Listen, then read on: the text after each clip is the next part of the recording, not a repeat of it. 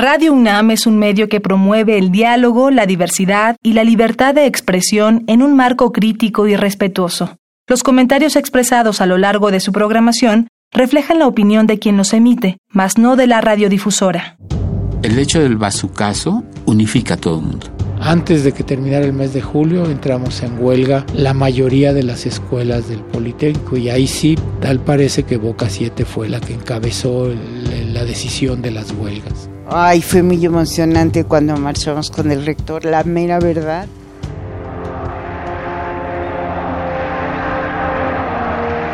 Radio UNAM presenta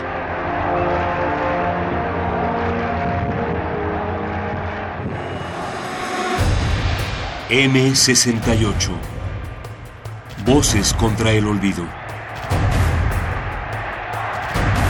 A 50 años del movimiento estudiantil.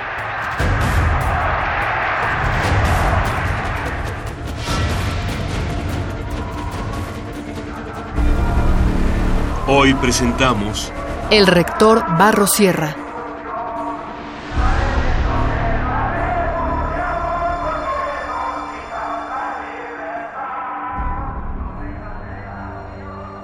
Ellos eran dueños de la calle. Para hacer una manifestación teníamos que pedirles permiso. También eran de su propiedad las ideas. El gobierno en turno dominaba todo. Hasta la historia la habían construido ellos y de manera minuciosa la enseñaban en las escuelas. La medicina era oficial. También las casas que se construían para los trabajadores con dinero de los trabajadores.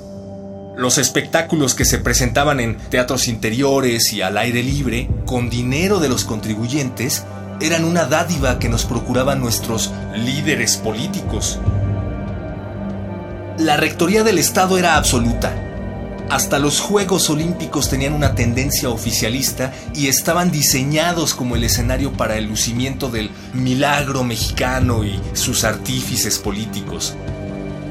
Si un atleta ganaba una medalla, era muy probable que se le colgara un representante del gobierno y un poquito el deportista. En esos tiempos veíamos todo como un regalo magnánimo del señor presidente y su presidencia monolítica. Mucha gente veía al señor presidente como si fuera el papá de los pollitos. Nosotros éramos los pollitos. Salimos a la calle a buscar nuestra historia, a demoler a esos héroes que hablaban desde el bronce, que se paraban en pedestales. Queríamos mirarlos a los ojos, al mismo nivel que nuestras necesidades, que nuestro calzado gastado en el polvo de los caminos. A ver tú, mi cuate, ¿por qué hiciste la revolución? Dime la neta, ¿para qué sirvió todo eso? ¿Para tener un trono presidencial? Salimos a la calle a escribir la historia, a apropiarnos de ella. El hecho de la bazuca, el hecho del bazucazo, unifica a todo el mundo. Felipe Galván cursaba la carrera de Química Bacteriológica y Parasitología en el Instituto Politécnico Nacional. Entonces el rector considera que esa es una violación de la autonomía. Pablo Gómez estudiaba en la Escuela Nacional de Economía. Y él mismo hizo a media hasta la bandera que está enfrente de la torre de la rectoría, en la esplanada, y declara que la autonomía ha sido violada. Entonces esto le dio al movimiento un cariz que no había sido visto probablemente nunca, ¿no? Afianzaremos no solo la autonomía y las libertades de, nuestra casa, de nuestras casas de estudios superiores, sino contribuiremos fundamentalmente a las causas libertarias de México. Javier Barro Sierra, quien era entonces rector de la UNAM, nació en 1915 en la Ciudad de México. Fue secretario de Comunicaciones y Obras Públicas durante la gestión del presidente Adolfo López Mateos. Se convirtió en rector en 1966. Tras el bazucazo con el que el ejército destruyó la centenaria puerta del Colegio de San Ildefonso el 30 de julio de 1968, Barro Sierra hizo la bandera de rectoría a media asta, en señal de protesta. Más adelante, el 23 de septiembre, presentó su renuncia al persistir la represión violenta del movimiento estudiantil. El gesto consolidaba una versión de los hechos opuesta a la de Díaz Ordaz. Por ello, la Junta de Gobierno no aceptó su renuncia. Sin embargo, al concluir su periodo en 1970, Barro Sierra terminó su discurso con un Viva la discrepancia. y declara luto por la violación a la autonomía universitaria de una manera muy solemne y convoca para el primero de agosto a hacer una marcha universitaria. Guillermo Palacios era alumno de la Prevocacional 4. Y eso sí fue, yo te voy a decir que admirable y natural por parte del rector, que sale y da la cara. Era su obligación como rector universitario. Pero el poli nunca, el director del poli nunca. El director del poli era Guillermo Maciel Helguera. Y Maciel Helguera recomienda no inmiscuirse en problemas no politécnicos. El director general del Politécnico. Entonces se empieza a organizar una marcha conjunta y la intención era que la encabezaran el rector y el director general del Poli. En el 68, Mauro César Enciso Barrón fue delegado al Consejo Nacional de Huelga por la Escuela Nacional de Ingeniería Mecánica del Poli. Se había sacado un pronunciamiento público, un desplegado, que se llevó a varios periódicos. De última hora vino la instrucción de que se quitara el nombre de Guillermo Maciel.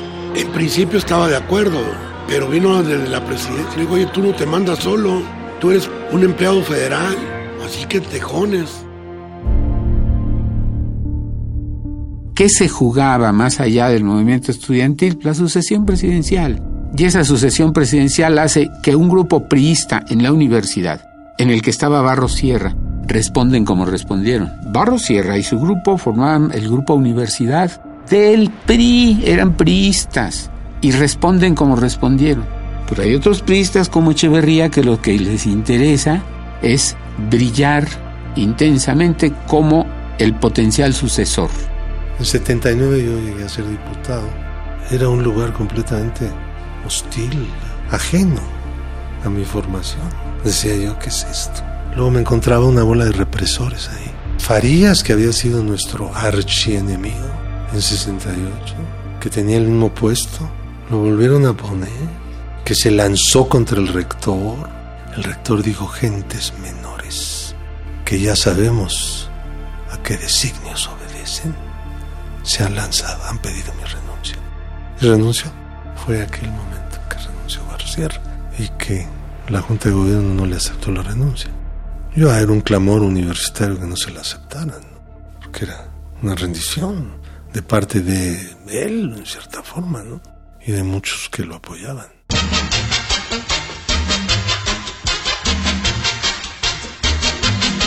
Llegamos a CEU, llegamos cuando está hablando presidente Barrosierra, ahí están Silva Herzog, están pues, la plana mayor de rectoría, y terminan de hablar y entonces se queda el evento en manos de los estudiantes.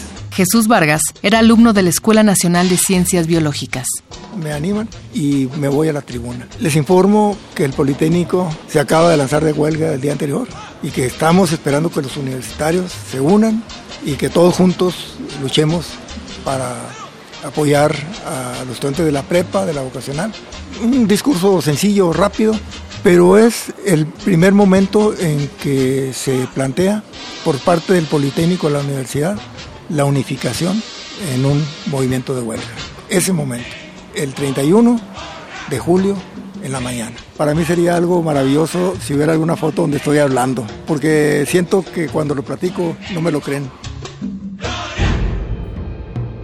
No sé si a partir de ese día o al día siguiente, las reuniones en los auditorios de las facultades eran para organizar un comité con los que estaban ahí. Jorge Martínez Almaraz, el Chale, tomaba clases en la Escuela Nacional de Economía de la UNAM. ¿Y cómo se organizaba el comité? Hechos la bola. ¿Quién va a hablar? Pues el que esté hablando. Si hablaba mal, le decían ya bájate. Y si hablaba bien, se seguía hablando. Antes de que terminara el mes de julio entramos en huelga la mayoría de las escuelas del Politécnico y ahí sí, tal parece que Boca 7 fue la que encabezó la decisión de las huelgas. Luis Meneses Murillo era estudiante de la Escuela Superior de Física y Matemáticas del IPN. El CNH se fragua ahí por la experiencia de un año antes del Consejo General de Huelga del Movimiento Solidario, que esa es otra cosa. En el 67 es un movimiento solidario, en el 68 era una lucha estudiantil por la defensa de la vida estudiantil y por la defensa de la democracia en el país. Las primeras reuniones de este Consejo Nacional de Huelgas se hicieron en el Poli, algunas en las escuelas de física y en la escuela de CIME o en la escuela de ciencias biológicas o economía en el casco. Yo creo que las primeras reuniones de lo que fue el Consejo Nacional de Huelga se hicieron en física y en ESIME y ahí se discutió el pliego petitorio. O sea, el Consejo Nacional de Huelga no surge inmediatamente, sino surge justamente cuando ya existe una gran cantidad de escuelas en huelga. Pablo Gómez recuerda los días previos al viernes 2 de agosto de 1968. Las escuelas se van yendo a la huelga, levantando las demandas políticas, democráticas, que ellos van elaborando y que finalmente en el seno del Consejo Nacional de Huelga se cristalizan en lo que se llamó el pliego petitorio. La pionera, digamos, del paro, la iniciadora del paro en el 68 fue la Escuela Superior de Economía. Pero luego pues se generaliza, ¿no? A otras escuelas. César Enciso. En las escuelas eran comité de lucha y luego se conformó el, el Consejo Nacional de Huelga, ¿no? Con representaciones de cada escuela que hiciera el paro. Todas las escuelas en paro nombraban una representación, por lo menos de dos personas, al Consejo Nacional de Huelga. Entonces se empieza a generalizar el movimiento y obviamente repercute en la UNAM. Entonces todo eso generalizó la información a las escuelas y facultades de la UNAM y del POLI. Y a través de estas correas de información y de liga que se tenía con Chapingo y las escuelas del interior de la República, pues empezó a informar. Antes del bazucazo ya, desde lo de Prepa 3, empiezan a reunirse y se reúnen en Economía del Poli varios delegados de varias escuelas. Cuando nosotros nos llega Biológicas ya teníamos inclusive un apunte de las demandas, las que pudieran ser las demandas. Los estudiantes exigimos a las autoridades correspondientes la solución inmediata de los siguientes puntos. 1. Libertad a los presos políticos. 2. Destitución de los generales Luis Cueto Ramírez y Raúl Mendiolea, así como también al teniente coronel Armando Frías. 3.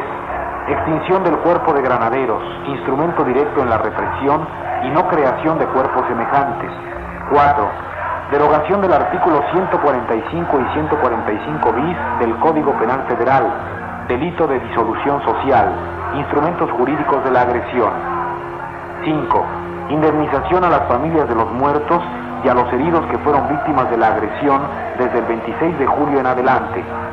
6. Deslindamiento de responsabilidades de los actos de represión y vandalismo por parte de las autoridades a través de policía, granaderos ejército. Consejo Nacional de Huelga.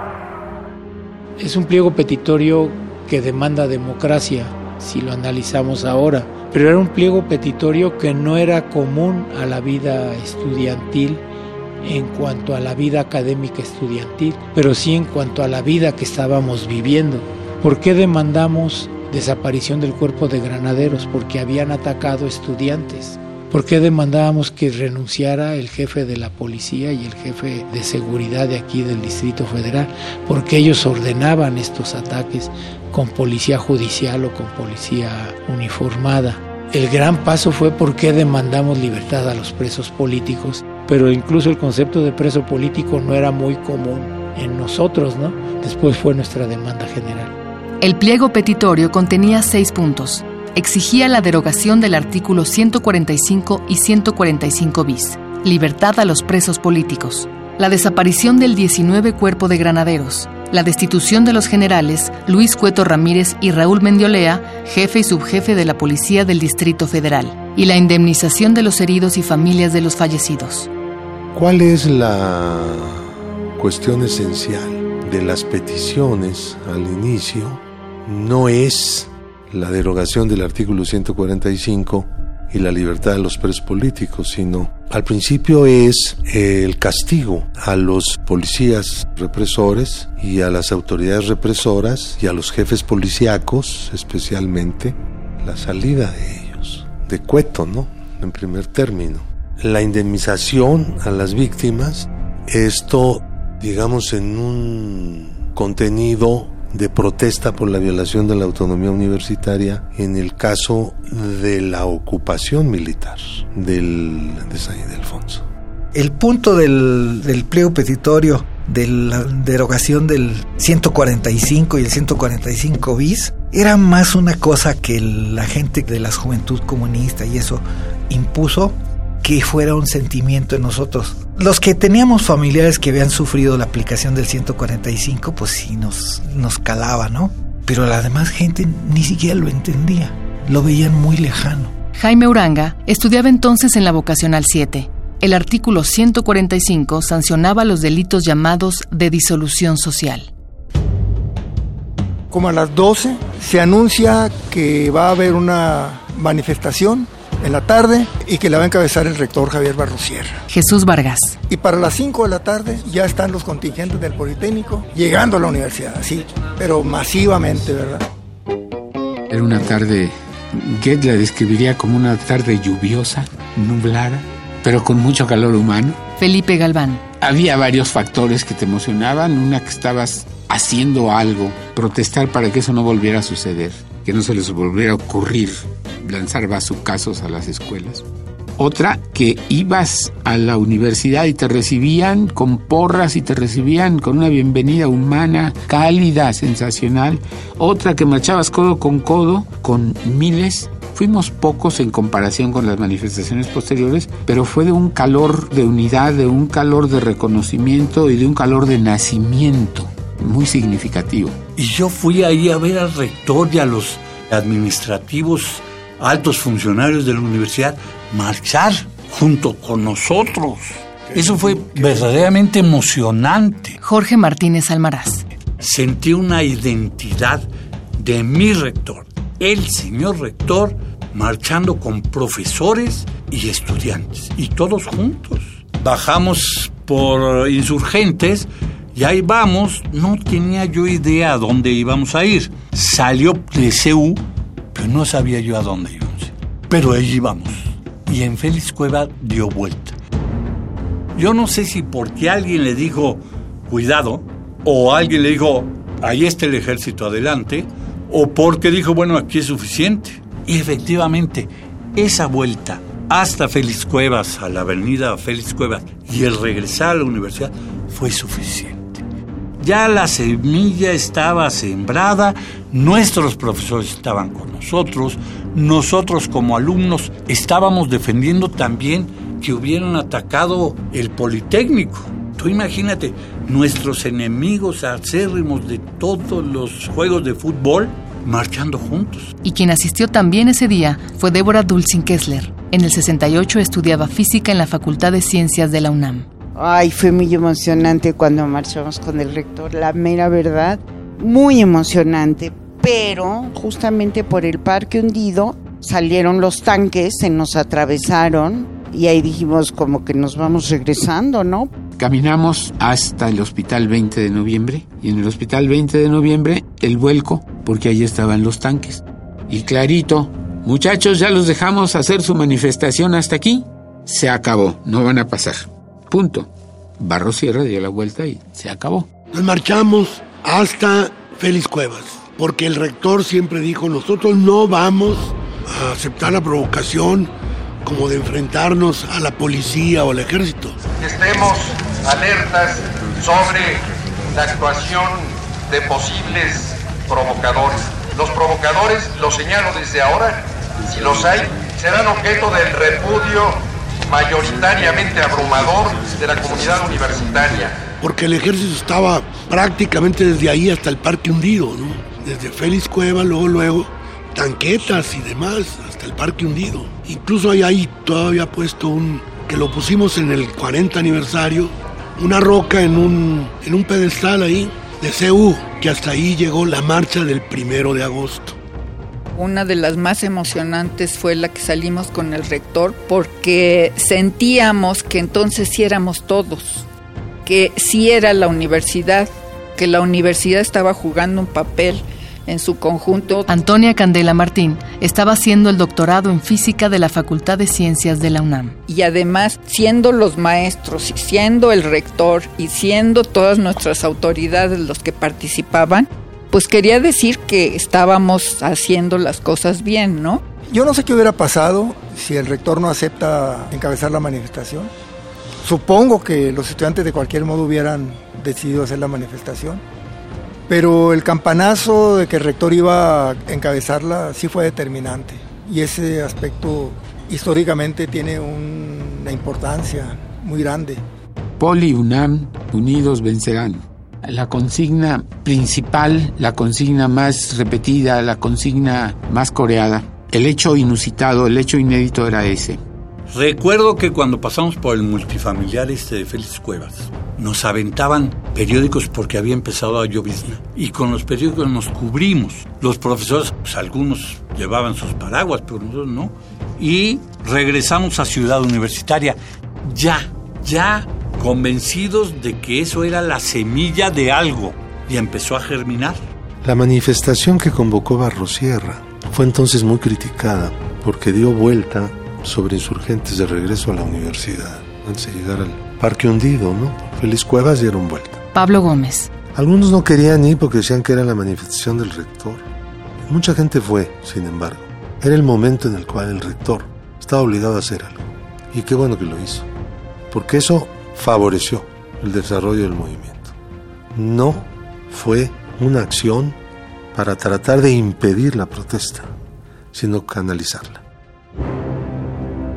Los politécnicos, con el encabezamiento de, de Barro Sierra, sentimos una especie así como de el llegar con el padrastro o con el papá artificial que nos cobijaba. Entonces marchamos con Barro Sierra. Felipe Galván. Sí, era la manifestación. Hay quien dice que exageramos darle ese tamaño a Barro Sierra, pero yo creo que es determinante la presencia de Barro Sierra, que es parte de lo otro determinante, de la gran provocación del movimiento, el bazucazo. Si no se da el bazucazo, no se da la unidad, y sin esa unidad no hay 68. Y el hecho de que el rector saliera con nosotros, pues de alguna manera nos hizo ver, pues como que estábamos del lado correcto. Y eso siempre lo he pensado, que estábamos del lado correcto en la historia. Ni hablar. Mira, yo analizo el papel de Barrosierra como un papel muy valioso en todo el curso del movimiento. Al principio ayudó muchísimo por su decisión clara de defender la autonomía universitaria. Y en el curso del movimiento Creo que Barrosierra, aunque hizo varios llamados a dejar atrás la huelga y regresar a clases, se entendía que lo hacía también por presiones del medio político, del gobierno, de las organizaciones priistas, de la propia presidencia, del Congreso, legisladores priistas y del clima general que la prensa daba, que era una prensa completamente vendida toda. De todas maneras, yo tampoco analizo la participación de Barros Sierra como una especie de padre. No en absoluto él. Él pretendía que el movimiento tomara ciertas decisiones, pero nunca lo logró. Como es natural, pues ellos, el grupo de la rectoría, trataba de hacer política en el seno del movimiento y en el seno de la coalición de profesores, que tomaba parte también del movimiento, aunque no tomaba las decisiones. Las decisiones las tomaba exclusivamente el Consejo Nacional de Huelga. Pero tampoco el hecho de haber encabezado, de que haber estado la bandera media asta y el haber encabezado una primera manifestación de protesta era motivo para que algunos digan que él fue quien legitimó el movimiento.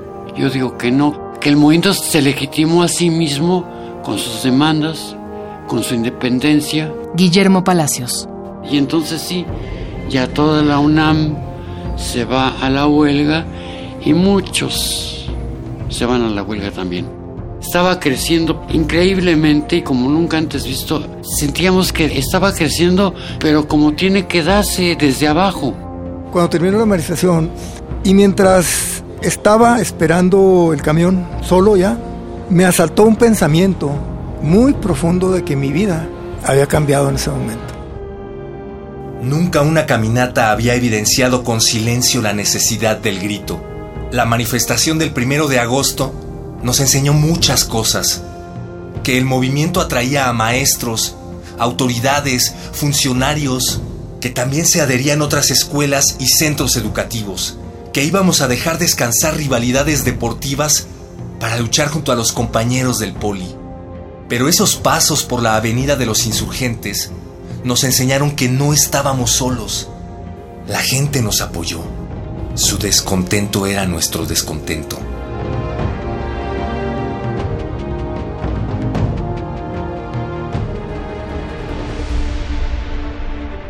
En este programa escuchamos los testimonios de Felipe Galván, Pablo Gómez, Guillermo Palacios, César Enciso, Jesús Vargas, Jorge Martínez Almaraz, Luis Meneses, Jaime Uranga, Débora Dulcin y Antonia Candela.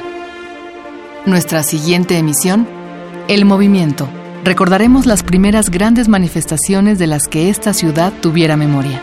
Cuando viene el movimiento, yo como muchísimos de mis compañeros nos metimos pero a relajo, más que nada. La calle existía y era nuestra. Fíjate tú qué arrogancia. Una cuestión de ciudadanos que despertaban, que decían, ah, pues tengo derechos, ¿no? Voces, Gisela Ramírez y Héctor Castañeda. Coordinación de Difusión Cultural, Dr. Jorge Volpi. Coordinación General, Jaime Casillas Ugarte. Producción, Diego Ibáñez y Omar Tercero. Asesoría, Maripaz Jenner. Entrevistas, Jessica Trejo. Guión, Gerardo Zapata y Andrea González. Asistencia de producción, Héctor Castañeda. Investigación, Jan Tardif y Patricia Palacios. Operación técnica, Rafael Alvarado. Esta fue una coproducción entre Radio UNAM y el Centro Cultural Universitario Tlatelolco.